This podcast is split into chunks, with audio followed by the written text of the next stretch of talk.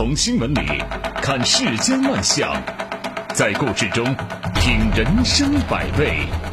正涵读报，欢迎您收听正涵读报。在我们节目播出的过程当中，欢迎您通过微信与我们保持互动，就我们的节目内容发表您的观点。微信公众号您可以搜索 zhdb 八零零加关注，也欢迎您使用蜻蜓 FM 和喜马拉雅 APP 搜索正涵读报，关注我们的节目。好，来说今天的头条。因将猥亵女伴的男子雷某某踹伤，胡某某呢因涉嫌故意伤害罪被警方刑事拘留。这个案子引发了社会的广泛关注。如今，男生踹伤猥亵男案有了最新进展。昨天，湖南永州市公安局责令冷水滩分局撤销案件，立即解除对胡某某的刑事拘留，提及由市公安局重新调查。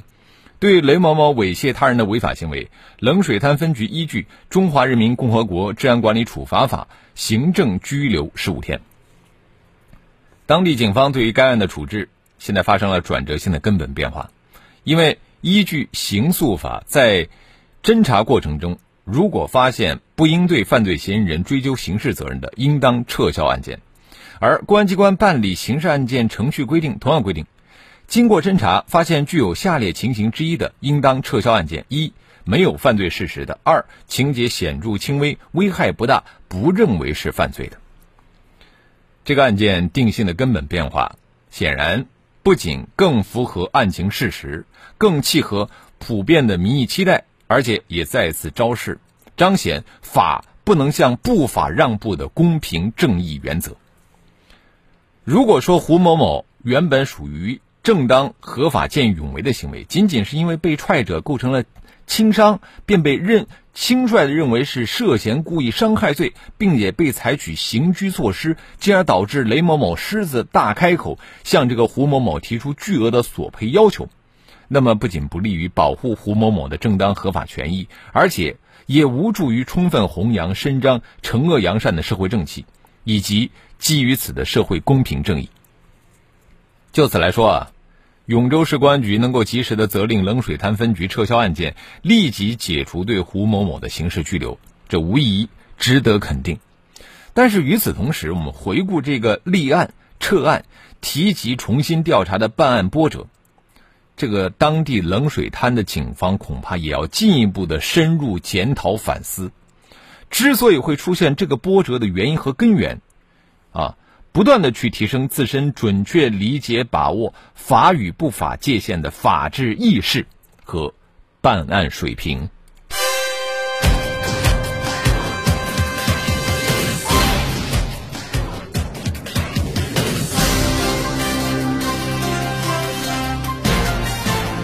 这里是正涵读报。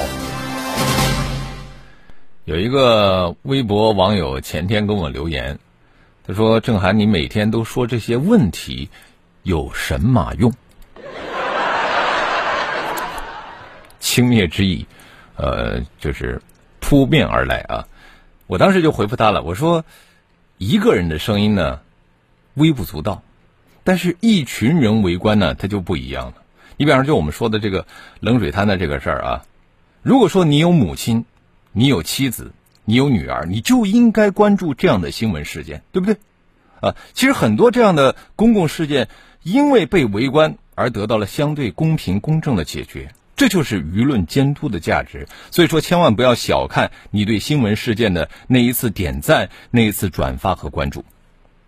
我接着说的新闻啊，如果说你有医保卡的话，你就一定要关注啊，普通门诊费用将可以报销了。这是个好消息啊！呃，国家医保局近日发布关于建立健全职工基本医疗保险门诊共计保障机制的指导意见征求意见稿，其中明确，要针对包括在职职工和退休人员在内的全体职工医保参保人员，建立完善普通门诊医疗费用共计保障机制，支付比例为百分之五十起步，并适当向退休人员倾斜。众所周知，这个保住院呢，是我们过去基本医保制度的重心所在。数据显示啊，二零一九年，职工医保的住院政策范围内，医疗费用报销比例达到了百分之八十以上。呃，这样一种制度设计呢，是有着现实考虑的，因为一旦需要住院啊，则一般都是大病重症，呃，患者的经济压力比较大，为住院患者支付相对较高的医保待遇，就等于是提供了一种兜底的保障。但是呢，将门诊排除在医保的屏障之外，啊，也带来了很多的问题。一方面啊，就有些病症呢，它是常见病。并且呢，由于这个发病率比较高，对于患者来说啊，在一定时期内的花费可能它不比住院低，不能报销的政策无疑是加重了负担。另外一方面呢，因为只有住院才能报销，这就让一些原本可以在门诊治疗的患者呢，千方百计要挤着住院。那么这样一来啊，原本并不充裕的病床等资源就更加紧张了啊。那么，随着指导意见的发布，就意味着门诊小病、常见病也有望纳入医保统筹基金支付的范围。这个改革就得到了全社会的重点关注啊，受到了公众的热烈欢迎，这是在情理之中的事儿了。其实呢，医保政策的变化中，这还只是其中的一个亮点。我们要再说另外一个亮点。呃，长期以来呢，医保套现也一直是个热门话题。哎，为什么要医保套现呢？其实。拿医保卡去套现的人，他们也是理性的啊。为什么这么说啊？这个医保卡里的钱的的确确都是自己的，但是它的缺点在于没有办法自由支配。那么一旦遇到某种特殊情况，这个持卡人变现的需求就可能会非常的强烈啊，乃至呃亏啊折啊，他都在所不惜。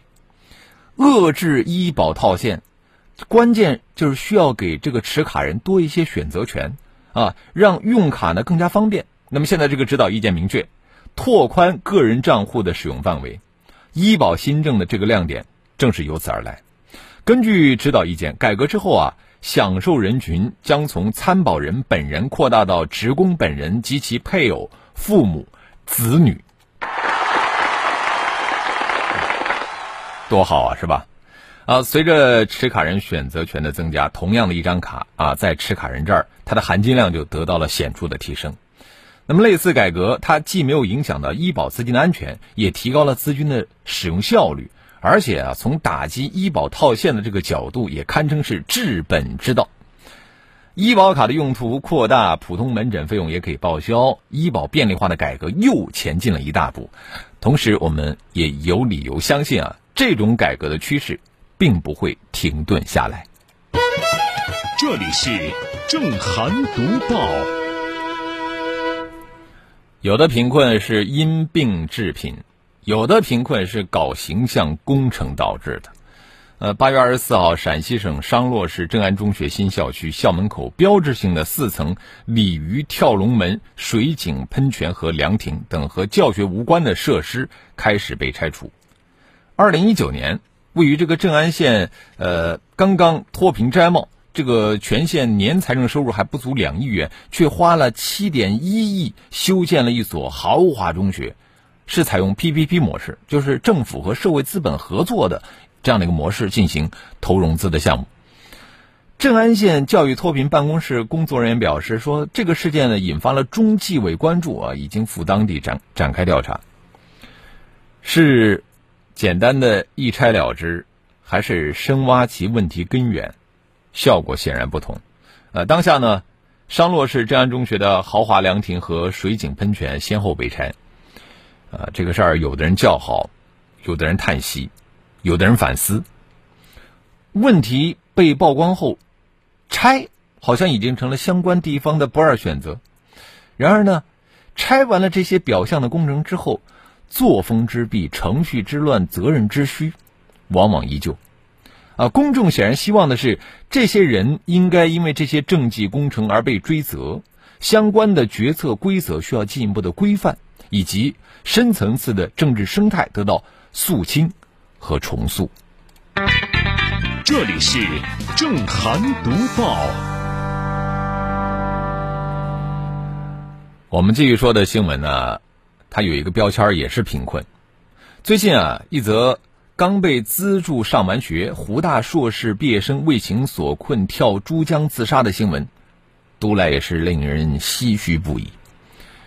这个去世的人叫陈路阳，二十九岁，自幼家贫，靠爱心人士的资助完成了中南大学本科毕业，继而呢又考上了湖南大学土木工程专业研究生。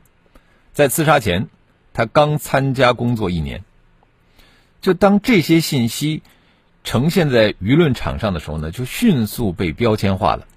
啊，好些评价明显歪楼了啊！他们在指责这个去世的人，说：“你这样做对得起父母吗？对得起资助你的人吗？好自私啊！”甚至还有人骂说：“真不是个东西。”一个二十九岁的高知青年，他的事业刚开始起步，正处在风华正茂的年纪，就匆匆的结束了自己的生命，这本身是而且只是一场悲剧。陈路阳无法从感情的困境中走出来，这是非常遗憾的，是值得同情的事情。但是我们说他没有罪，啊，有一些人觉得说都研究生毕业了，社会资助了那么多年，国家培养了那么多年，自杀行为是一种自私和浪费，那就好像这个人才没有给社会做贡献，他就有罪了一样。这样的观点未免太过功利主义，而我们这么说。呃，绝不是支持一个选择自杀的人，呃，更不是认可自杀这种行为。就是当生命已经无法挽回的时候，我们要明白，去指责一个去世的人是最无用也最无力的。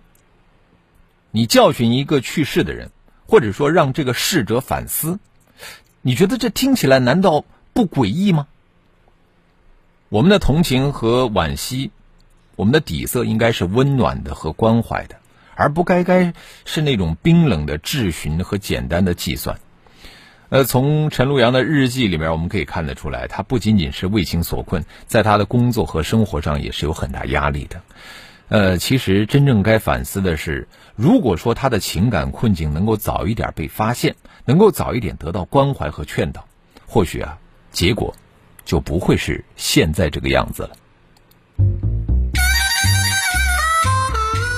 这里是正涵读报。网上的键盘侠，他们都是探照灯，他们只照别人，不照自己。我我继续说的新闻，呃，争议一直比较大啊。那么发表不同观点的人呢，我们也不能说他们是键盘侠。呃，涉及到宠物的事儿啊，这个舆论场一直是吵成一片。最近又有一起啊，八月二十五号。深圳京基御景峰小区约有十条狗被投毒身亡。目前呢，警方回应该案已经立为刑事案件侦查。在这个新闻评论区里边啊，随处可见骂战，啊，大概不外乎说，呃，小狗可怜，投毒可恶，和养狗不文明，活该，这两种观点的对垒。这则新闻本身其实可争议之处不大。新闻视频里边有这样一个画面：这个小区里边立了一个牌子，说最近已经有九条狗被毒死了，提醒家长要看好孩子，千万不要去捡地上的火腿肠。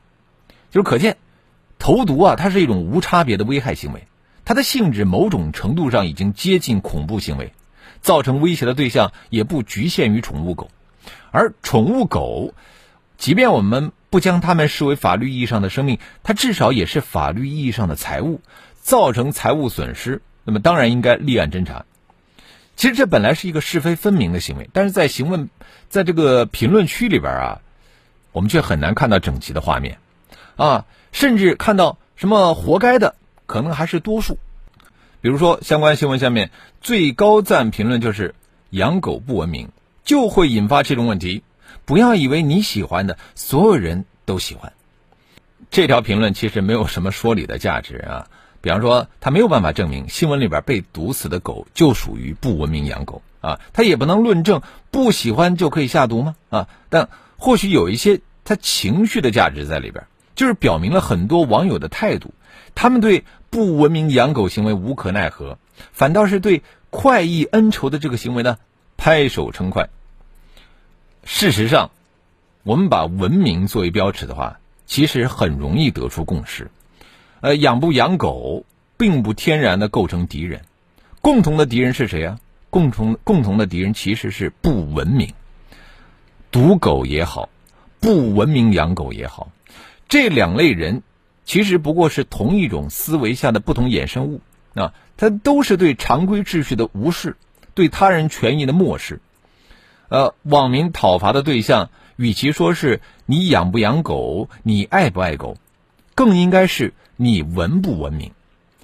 但凡是丧失了文明的尺度啊，无限爱狗和极端的恨狗必然会相伴相生和长期互害。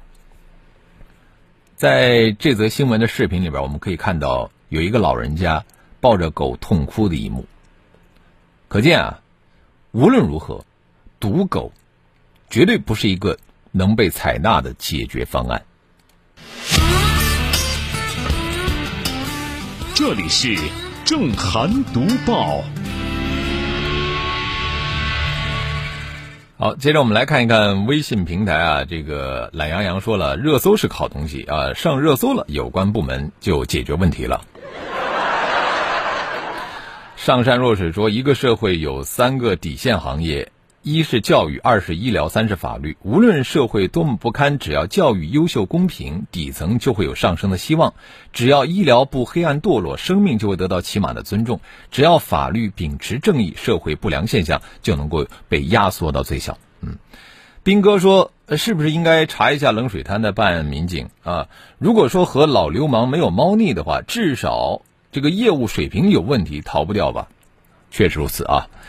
呃，人间精品六六六说，正义老是靠网民来维护，太丢人了吧？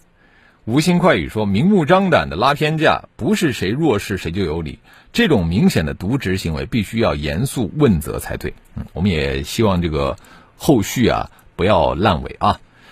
呃，桃子酱酱酱，他说，既然建都建了，钱也花了，那就用呗，干嘛还拆掉呢？是啊，这个是这个观点代表了相当一部分网民的这个意见啊。三弟说，问责就可以了，该处理的处理，该追缴的追缴，该判刑的判刑。已建的建筑完全没有必要拆，这么简单的道理不懂吗？五月李子田说，这个人本身的出身估计有一种自卑感，为人处事特别小心翼翼，而且敏感，也想得到别人的肯定。估计呢，父母也没有读过什么书，遇到了心结，和他们沟通也比较困难。本来是一条年轻有为的生命啊，小伙子还是太傻了，走极端了。嗯，好，我们也欢迎更多的朋友可以就我们的节目内容来发表您的观点。微信公众号您可以搜索 zhdb 八零零加关注。